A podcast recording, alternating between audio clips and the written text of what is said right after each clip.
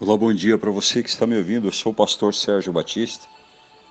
E hoje eu quero falar sobre a maneira com que você anda enxergando as situações que se apresentam na tua vida.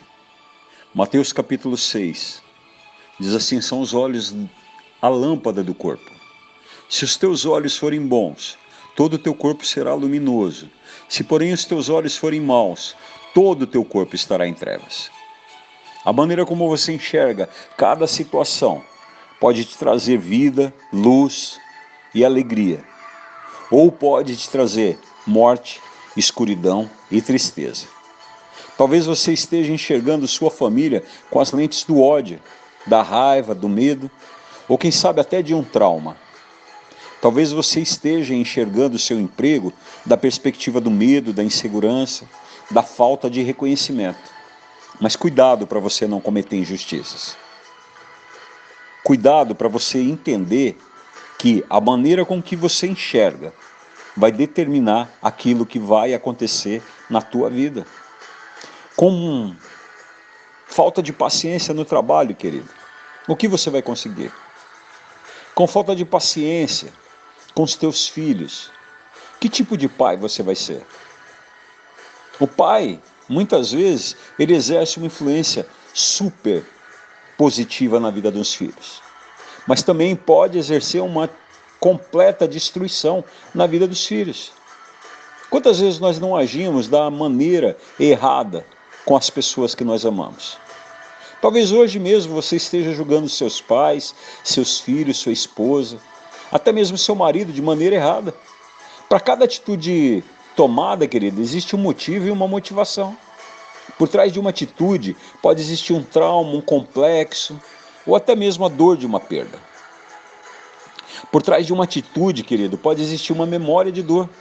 Você sabia que existem situações que ativam as nossas memórias de dor? Eu conheço uma moça que não pode chegar perto de fósforo, porque ela morava perto de um cemitério. E aquele cheiro remetia a ela morte, choro e desespero. Talvez essa sua colega de trabalho insuportável, querido, ela tem essas atitudes inadequadas porque existe uma área na vida dela que ainda não foi tratada. Talvez o ambiente ative nela memórias de dor.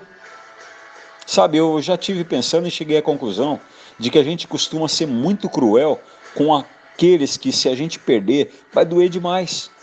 O problema é acharmos, querido, que por termos afeto garantido, nós podemos simplesmente agir de qualquer jeito. Quando você é cruel com as pessoas da tua casa, com a tua família, é um erro que você vai perceber que vai jogá-los para longe de você. Ao invés disso, você deve valorizar mais as pessoas. Sabe essas pessoas que fazem parte da tua vida antes que seja tarde. É claro que você deve tratar todos com respeito e com dignidade, mas enxerga principalmente com as lentes do amor.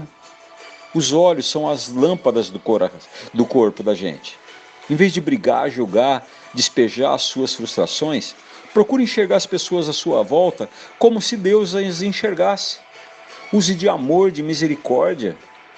Peça a Deus sabedoria para você ser justo nas suas atitudes, sentimentos, nos teus pensamentos. Antes de falar, querido, que não tem mais jeito para tua casa, para o teu emprego, para tua amizade, peça a revelação do Espírito Santo. Peça para que ele dirija os seus olhos para a atitude correta, para que ele dirija a sua vida e seus relacionamentos para o centro da vontade dele. Ele será o caminho para que você encontre uma saída para essa situação que você está vivendo. Se você tem enxergado através da escuridão, se você só tem enxergado destruição, ódio, medo e incapacidade, eu quero te convidar a entregar sua vida para Jesus hoje. Porque Ele é a luz, o caminho, a verdade e a vida. E Ele vai te ensinar como limpar as lentes da tua alma. Que o Senhor Deus te abençoe nesse dia e Ele te guarde. Em nome de Jesus.